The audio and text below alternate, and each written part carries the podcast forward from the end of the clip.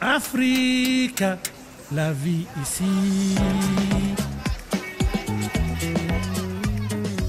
C'est une recette de grand-mère qui est en train de devenir un succès commercial, une recette de farine venue du nord du Mali. Bonjour Maurice Koulibaly. Bonjour Nathalie. Vous avez rencontré celle qui en a eu l'idée. Absolument, elle s'appelle Oumou Samasekou et après une solide formation en gestion et une expérience dans divers cabinets comptables, Oumou a choisi de retourner à ses racines et d'utiliser un secret familial pour se lancer dans la transformation agroalimentaire. Et le résultat, c'est une farine alimentaire aux apports nutritifs exceptionnels. Il faut dire, Maurice, qu'elle est pleine de bons ingrédients. Vous avez eu accès, vous, à, ce secret de famille? Tout à fait, c'est un mix de dattes séchées, de farine de mil et de poudre de fruits de baobab. Voilà pour la recette de base, mais Oumou y a mis sa touche personnelle en y ajoutant le poids de terre. C'est donc en revisitant cette recette de grand-mère qu'elle a créé Céréa Plus. Pourquoi cette farine est-elle considérée comme un produit miracle, Maurice?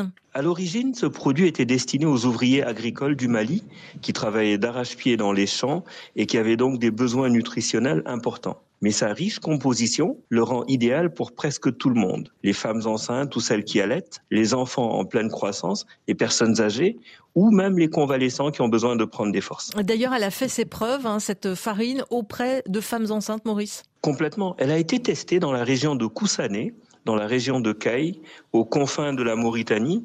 Et pour ces femmes particulièrement vulnérables, elle a considérablement réduit le stress nutritionnel. Elle a vraiment montré son potentiel nutritif. Euh, comment la consomme-t-on? En général avec du lait, caillé ou frais, et puis selon les goûts, avec ou sans sucre.